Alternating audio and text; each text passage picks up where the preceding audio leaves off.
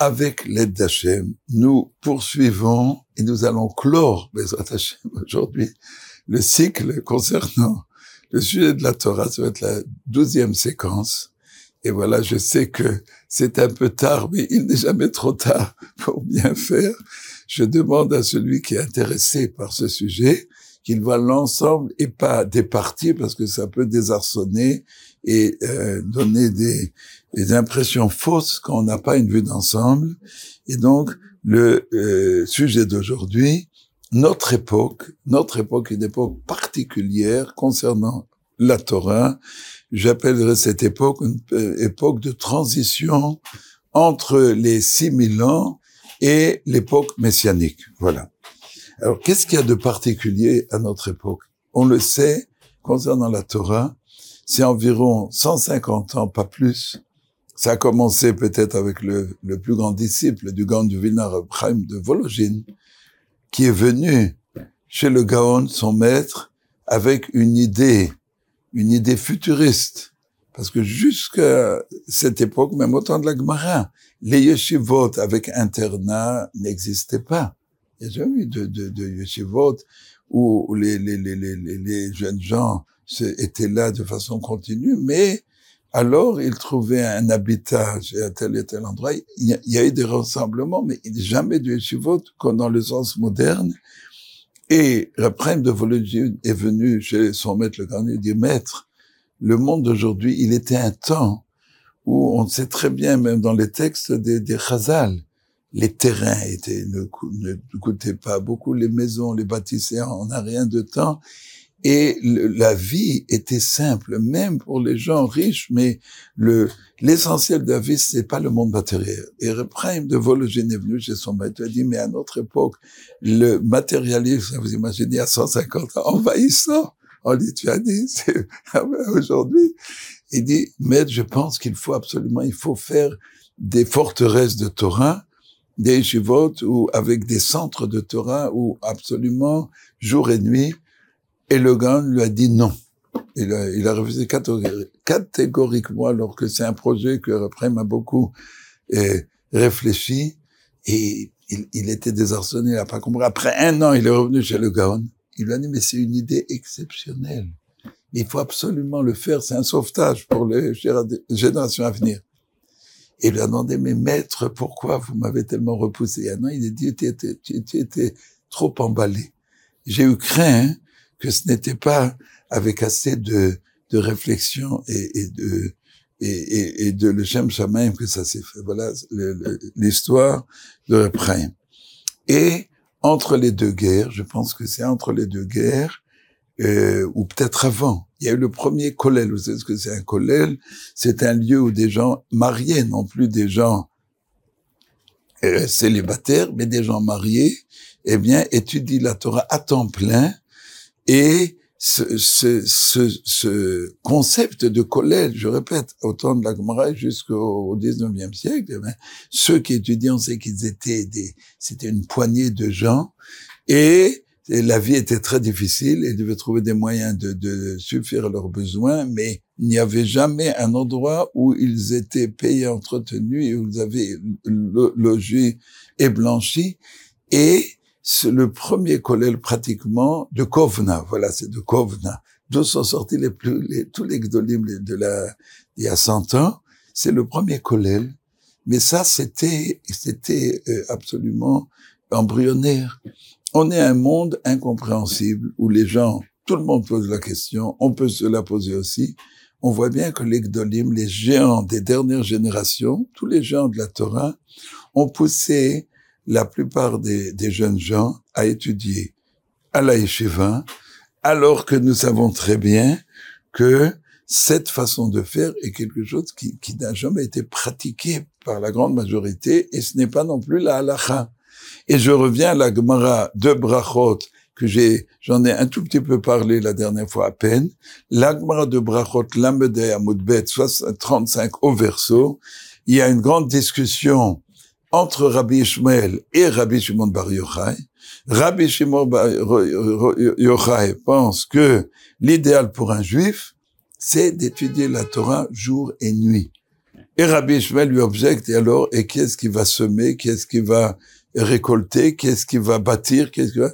Et Rabbi Ishmael lui dit, lorsque les Juifs sont, accomplissent la volonté d'Hachem, eh bien, les, les, les non-juifs vont s'occuper de tout et les juifs vont se, se, euh, s'adonner à l'étude de la Torah. Et Rabbi Shmuel lui rétorque, il dit non, il est marqué dans la Torah, dans le deuxième paragraphe du chemin, de Ganecha, tu rassembleras ton blé, donc on voit de la Torah elle-même que l'homme doit travailler et etc. Et Rabbi Shmuel lui dit, ça c'est ce que les Juifs ne sont pas méritants. Ne sont pas méritants. Et je l'expliquerai dans un instant, euh, ce détail de Rabbi Shmuel, Rabbi Shmuel très étonnant lorsqu'il est marqué. Et ce sera si vous écoutez ma voix et que vous servez Hachem de tout votre cœur, de toute votre âme, et je donnerai le, le blé, la pluie en ces temps, et tu rassembleras ton, euh, euh, tes récoltes. Donc, euh, on parle que les Juifs sont méritants. On y reviendra dans un instant. Quoi qu'il en soit, le l'Agmara tranche de façon claire. L'Agmara nous dit, bon nombre ont essayé de suivre l'exemple de Rabbi Shmuel et la plupart n'ont pas réussi. Bon nombre euh, ont suivi l'exemple de Rabbi Shmuel et ont réussi. Et la, la est tranchée clairement dans la, dans la, dans la Gemara et dans le Shulchan Aruch, Orachaim, euh, euh, chapitre 156, Kouf Nun Vav, Masa et, et c'est après la prière le matin, chacun doit aller à ses occupations séculaires, à son travail, de Kol Torah car toute Torah qui n'est pas accompagnée de travail, sauf à Betela, Avon, c'est une Mishnah Avot, elle finit par euh, ne, plus avoir de valeur et entraîner la faute. Pourquoi? Parce que la pauvreté va le faire transgresser la volonté d'Hachem, va devenir un voleur ou un parasite. Ou attention, bien entendu, il ne fera pas le travail, on en a parlé longuement dans tous les cycles, durant tous les cycles, il ne fera pas de son travail l'essentiel, et là, mais le travail doit être secondaire. Vetorato keva. Et l'étude de la Torah, ça doit être le centre, ça doit être l'essentiel. Voilà, ça même pour quelqu'un qui travaille. Et alors les deux, comme dit la Gemara qu'on a déjà cité une autre fois, subsisteront et auront de la pérennité. Veillez ça avec Emouna, bien entendu, dans le travail, il doit le faire honnêtement avec Emouna, etc. Voilà, donc, là, la est tranchée en clair. Bien entendu, le biur la rapporte de toute époque, ça c'est dans la Gemara elle-même, il y a eu des êtres d'élite qui ont toujours été les lumières du clan d'Israël, comme Rabbi Shimon Bar Yochai et d'autres, et qui se, euh, euh, qui ne se, se n'a donné qu'à l'étude de la Torah? La plupart des Gdolim, des géants de la Torah, de la Mishnah, de la Gemara, et un peu des époques euh, du Moyen Âge, et encore, eh bien, ils avaient un travail, même un travail secondaire, et ils s'adonnaient euh, entièrement à l'étude de la Torah. Mais il y avait des êtres d'élite qui ne faisaient, et comment, euh, comment arrivait-il à subvenir? Eh bien, ça, c'est le secret d'Hachem. On en a déjà parlé, on va pas revenir à ce sujet. Ce qui y a d'étonnant, c'est que on ne comprend pas euh, la prise de position des, des, des, géants de la Torah et qui sont, bien entendu, euh, qui ne sont pas compris de la grande majorité et décriés parce que ça un encontre de la logique, c'est un encontre de, de la halakha, et comment le monde peut-il subsister, et comme disait quelqu'un, s'il n'y a, si tout le monde étudie la Torah, s'il n'y a que des généraux, il n'y a plus de simples soldats, et bien comment on va gagner la guerre? Voilà. Pour parler de façon simple, mais pittoresque. Alors là, là ce qu'il y a à dire, hein, d'abord ne pas se tromper. On l'a lu dans le Shulchan Aruch, mais les termes de Rabbi Ishmael dans l'Agmara, euh, an eg bahen derech eretz. Quand Rabbi Ishmael euh, s'oppose à Rabbi, Rabbi Shimon il dit, avec les livrets Torah, tu dois aussi te préoccuper d'avoir une, une occupation séculière pour euh, gagner ta vie. Mais dans les termes même de Rabbi Shmuel, ce n'est pas ce qu'on a connu, vous savez, au 19e siècle, je veux pas dire d'où ça vient, mais enfin, Toro, Im Derech Eretz, il y en a qui prônaient la Torah et le Derech Eretz, mais c'est pas du tout dans le sens de Razal. Au 19e siècle, bon, disons surtout, je veux pas dire dans quel pays, mais ça, ça change pas. Et il y en a qui n'étaient pas euh, dans cette mouvance et qui étaient selon l'esprit de la Torah. Mais le terme général du 19e siècle, vous dites Torah, hymne la Torah, ce n'est pas du tout ce que les sages entendaient, c'était déjà une sorte d'émancipation, une sorte d'assimilation au monde moderne et matériel, où on dit Torah, mais la Torah était un peu comme la confiture qu'on met sur le pain. Vous m'excuserez. Bon, euh, les, les, Chazal, quand ils parlent de Torah et de Derech Eret, c'est à condition, on en a déjà parlé longuement, que la Torah soit l'essentiel, même si elle tient une place minime dans la journée. Tout ça, on en a parlé. Il faut se référer à ce qui a été dit. Ce qui nous concerne, c'est le euh, euh, l'époque que nous vivons. Alors, il faut reprendre tout le sujet à la base. À la base, c'est quoi la base? Quand est-ce que ce sujet a, a, a pris a, a, pris forme? Ceux qui sont intéressés, j'en parle longuement. Je vais vous donner quelques bribes du dernier chapitre du livre que j'ai, que Hachem a été d'écrire sur l'éducation, Lev Avot Albanim. Dans le dernier chapitre, je, je crois c'est 70 pages, je n'en sais rien, enfin quelques dizaines de pages, voilà, c'est le sujet, le, le, le, les prémices de ce sujet, eh bien, c'est le premier homme. Ah, le premier homme, ben oui. Que faisait le premier homme au Gan Eden? Qu'est-ce qu'on, qu'est-ce que, que faisait Je croisais les bras et qu'est-ce qu'il faisait toute la journée? Ben, les, les, sages nous disent, il y avait la lumière divine, la lumière qui a été cachée après, et cette lumière divine, elle se trouve Dans la Torah. Le premier homme, ben, il n'était pas occupé à planter et à bêcher, il était occupé à s'adonner à l'étude de la Torah. C'était un être euh, qui était proche de la de l'être divin et et euh, euh, tout ce qu'il avait à faire, c'est se rapprocher encore plus, lui et sa femme, et ça aurait pu être pour l'éternité s'il n'avait pas fauté, mais en gros, ils étaient dans un monde spirituel, un monde absolument spirituel, et ça donnait. Et ensuite, comme ils ont cherché à se rapprocher du monde matériel, comme disait mon maître Ephraim Friedlander, de façon générale, c'est l'explication de la première faute. C'est de faire, euh, le monde matériel est un intermédiaire, il devait être absolument subsidiaire. Ils ont voulu euh, donner une sorte de présence au monde euh, matériel. Euh, euh, dans leur esprit, c'était pour avoir plus de mérite de ne pas se laisser attirer. Mais en fait, il y avait une faute. Et ils ont été chassés. Et quand Hachem a chassé le premier homme, eh bien, il a basculé dans un monde matériel. Et Hachem lui a dit, désormais, désormais, c'est à la sueur de ton front que tu vas gagner ton pain. Tu vas manger ton pain. Donc c'est une malédiction. Le fait de tomber dans le matériel, à la base, c'est une malédiction. Et comme disait mon maître Ephraim Friedlander, alors que l'homme avait cherché, dans une certaine mesure, s'éloigner de la spiritualité, Hachem l'a encore plus précipité dans le monde matériel, mais comment il va se sauver? Le sens profond de, de, cette, de ce châtiment, c'est que l'homme qui a recherché, c'est comme l'homme, c'est un, un, problème éternel hein, jusqu'à aujourd'hui. L'homme, le plaisir, la matière, la, la, la, vie est belle. La vie est belle, vous le savez tous quand on a 20 ans. Quand on a 70, ce n'est plus la même chose. 80, n'en parlons pas. 100 ans, n'en parlons pas. Mais quand on, quand on est jeune, on brûle la vie et je dis pas tout le monde, là, mais c'est, ce n'est pas quelque chose qui est réservé à Adam Arishon au premier homme. C'est un sujet qui est actuel jusqu'à aujourd'hui.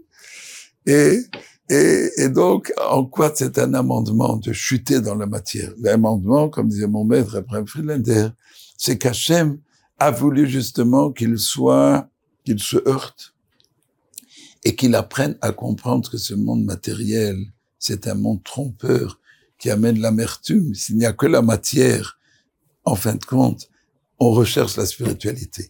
Il a fallu le, comme l'homme rechercher pour qu'il sente et qu'il comprenne le premier homme qui était d'une grandeur qui nous incommensurable.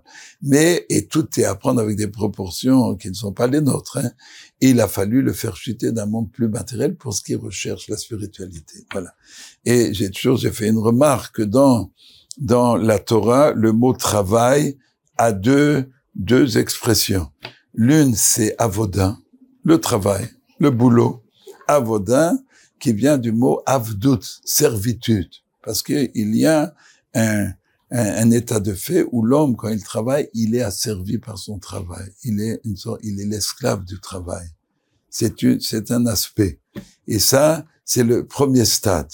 Et ça fait partie de la malédiction du premier homme. Il y a un deuxième stade, melacha, dans les termes de la question aussi, les melachot, utilisés pour la construction du Mishkan, du sanctuaire, mais la melacha, le Shabbat, tu ne feras pas de melacha, de travail. L'étymologie du mot melacha, c'est malach, qui veut dire un ange ou un émissaire.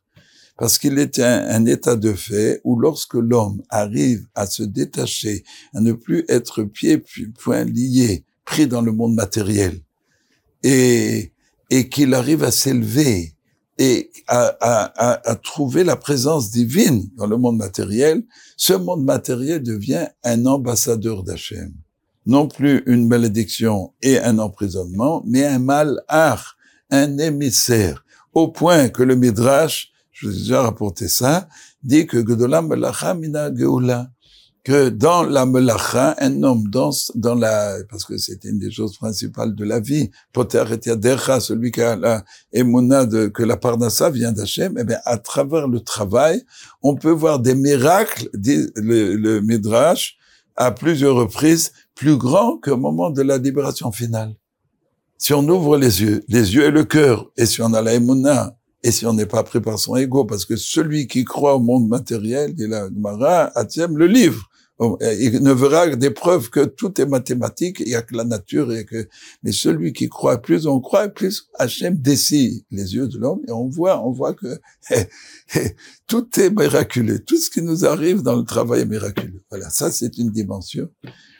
Et la Mishnah, qui, dit le Gond, a été tranchée dans le jour qu'on a lu, fait Talmud Torah im derech eretz yegiat shneim avot. Et ensuite, on a déjà une sorte de plénitude pour l'histoire du monde, à part Rabbi Shimon Bar mais pour l'ensemble des Juifs. Il a fait la Mishnah de Pirkavot qui a été tranchée dans le Shulchan C'est bien. il a Talmud Torah im derech eretz. C'est bien qu'il y ait la Torah avec le travail. C'est shneim, car l'effort des deux écarte la faute la faute ne vient que de l'oisiveté. Vous savez que les vieux proverbes français qui n'existent plus, avait le code civique et avant on apprenait des proverbes. Hein ça depuis Napoléon III, mais c'était, ça a disparu. il faut bon, on va pas rentrer dans le sujet de ce qui se passe avant la guerre et l'avenue du Moschiar dans le monde entier. Mais les proverbes étaient tous puisés de la Gemara. Et donc, l'oisiveté est la mère de tous les vices. Ils reprennent une Mishnah plus ou moins de Ktuvot, chapitre 5. Mais le, c'est, beau et c'est vrai. Ils avaient encore des choses, bon, c'est des choses simples qu'ils ont pris de, d'où ils ont pris du Talmud. Mais quoi qu'il en soit, et le, la Mishnah nous dit, pour qu'un homme s'accomplisse, un homme a été créé pour s'accomplir, et surtout l'homme et le mâle a besoin de créer. La femme, c'est le foyer, c'est l'intériorité, c'est les enfants, c'est le, mais l'homme, il a besoin de créer dans le monde. L'homme est ouvert plus sur le monde extérieur. Alors, je parle pas du monde moderne, on a, et on va pas parler maintenant de, tous les sujets, mais de façon, dans la nature des choses, l'homme est tourné vers le, la, la, création, il, il, de mettre sa griffe sur ce qui l'entoure, ça c'est l'homme, le mâle, eh bien, euh, pour que écarter la faute, la Mishnah, il, il, y a deux choses. Il y a l'oisiveté, l'oisiveté et l'oisiveté de, de, de l'esprit, le fait un esprit vagabond est obligé de fauter. Quand on n'a rien en tête, quand on est libre de son temps et qu'on c'est pour ça que je dis, vous m'excusez, c'est une petite euh, astuce, bon, pas notre sujet, mais je dis, l'oisiveté est, est la mère de tous les vices. Et voilà, la mer MER et à notre époque, voilà, c'est un peu aussi le même sujet et les vacances, etc. Quand on est, quand il n'y a pas, faut être très prudent. Et lorsqu'on, lorsqu'on a à la fois la Torah qui nous élève, la Torah élève l'esprit, l'âme, amende le, le corps. Mais l'homme ayant un être physique a besoin aussi de créer matériellement. Et le fait d'œuvrer dans le monde matériel, ça aide avec le fait de développer la neshama, l'esprit, à se protéger de la faute et arriver à la plénitude. Voilà. C'est vrai pendant pendant 5600, 6500 ans. C'est voilà, c'était vrai pendant 6500 ans. Le monde matériel, j'ai déjà parlé de primivologie, le matérialisme grandissant. Mais il y a beaucoup plus. Les sages disent à plusieurs endroits, le Zohar en toutes lettres, à la fin des temps, le déluge reviendra. Mais pas physiquement. Les mêmes stigmates qu'au déluge, la rapine, le vol, l'homosexualité, mais encore beaucoup plus fort. En deux mots, le, la, le monde a été créé avec 50 portes, du bien et du mal. Il n'y a toujours d'ouvertes que 49. À la fin des temps, la cinquième, cinquantième porte va s'ouvrir. Et je rapporte, j'ai rapporté dans le livre, dans le livre euh, Levodavot Albanim dont j'ai parlé, un petit entre deux chapitres, c'était à l'époque où Internet a commencé, télévision Internet. Ben, je rapportais la Gemara dans Chulin Tzadebet Amudbet, 92 au verso, qui dit qu'il y a trois choses, on peut déduire la Gemara, où les, que les goyim, que les non-juifs accomplissent sur terre, qui leur euh, euh, procurent la survie de cette il semble, c'est ça qui, qui leur euh, garantit la, la, survie. La première chose, qu'ils n'écrivent pas d'acte matrimonial entre mâles. Et Rachid dit bien qu'ils ont toujours été dévoyés, qu'ils ont toujours un, un mâle de côté, mais c'est en cachette, mais jamais il n'allait à officialiser. Ça n'a jamais existé. À une époque moderne ça existe, je dis, c'est qu'on va, on va bientôt tirer le rideau, c'est la fin. C'est, il n'y a plus de normalité dans le monde. L'homme n'est plus un homme digne de ce nom. Les malheureux qui sont entraînés aujourd'hui sont presque à, à, à, des rabbins, euh, etc. C'est, le, le monde à l'envers, mais ce n'est plus un monde de normalité. Le, la cinquantième porte, 49, on a parlé à d'autres occasions, c'est encore des normes. Même dans le mal, il y avait des normes. Le monde moderne, il n'y a plus de normes.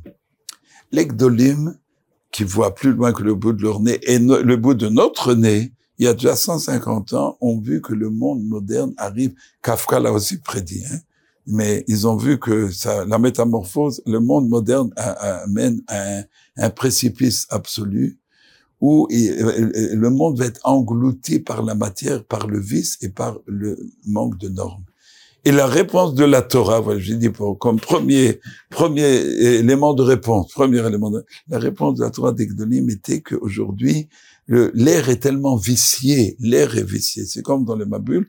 Et le Zohar dit, à la fin des temps, on sera sauvé dans la l'arche de Noé. Teva, c'est aussi le mot de la Torah. Celui qui se réfugiera à la fin des temps, quand le Maboul spirituel, le déluge spirituel que nous vivons reviendra, le seul lieu de refuge, c'est la Torah. Et donc, les Gdolim ont vu qu'on est à cette époque il faut se réfugier. Ce n'est plus, ce ne sont pas des temps normaux. Le travail lui-même amène la faute le, le, la chose qui amène le plus la faute du monde moderne, c'est le patron et la secrétaire. Il y a, y a, pas pire.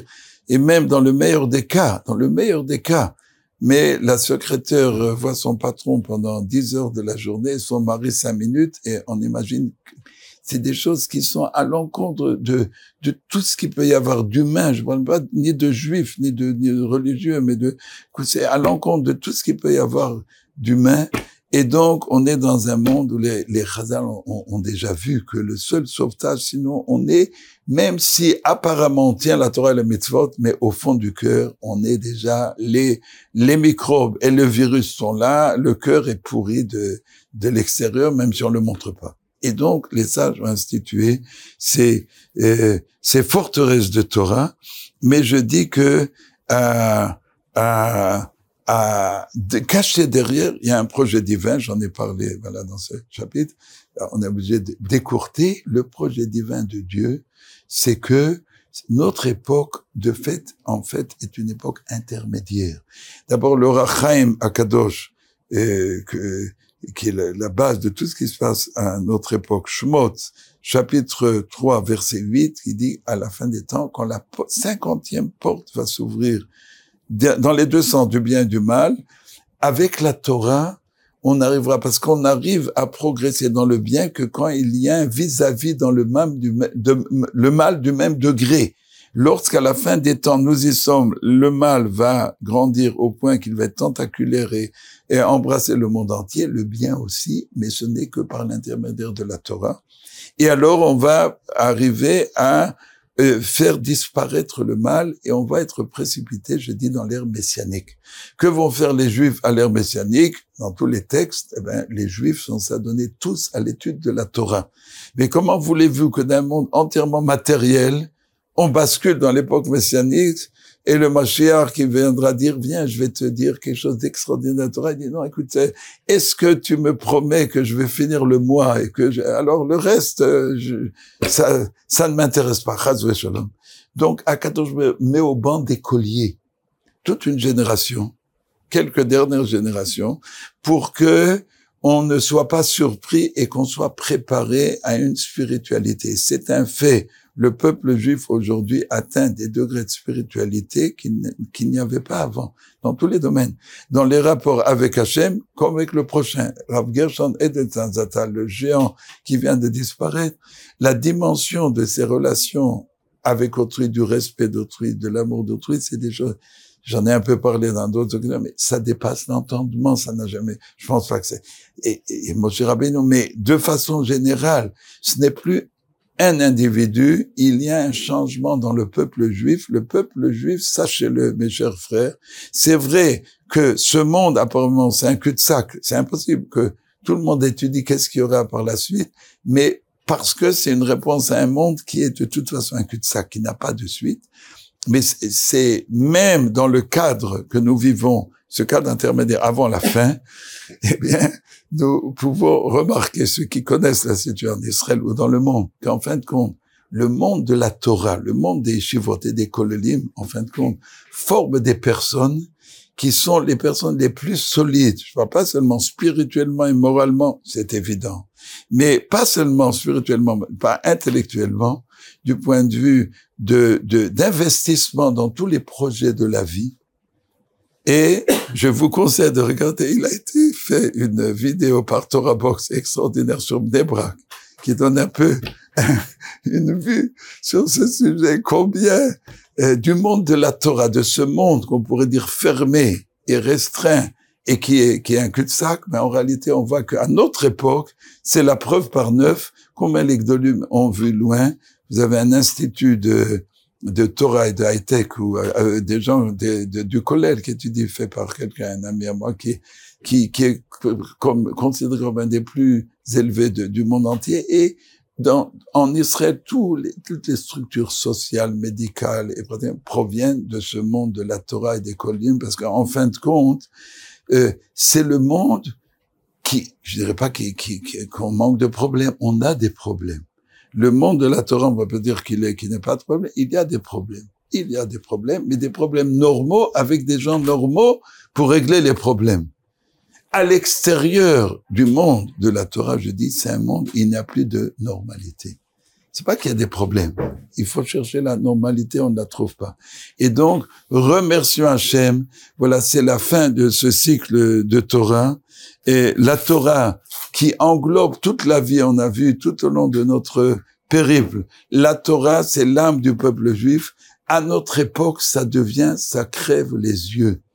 Et sachez que la Torah est de plus en plus respectée par les non-juifs, qu'elle le soit par nous, et que nous méritions, avec cette Torah merveilleuse, pas seulement d'études intellectuelles, on en a longuement parlé, mais une Torah qui remplit toute la vie, qui éclaire toute la vie, et qui aujourd'hui prend une dimension qu'elle n'a jamais eue de toute l'histoire du peuple juif, que cette Torah de vie et de vérité, de bonté et d'union nous fasse effectivement, avec l'aide d'Hachem, nous précipite dans les temps messianiques qui sont aux portes. Amen.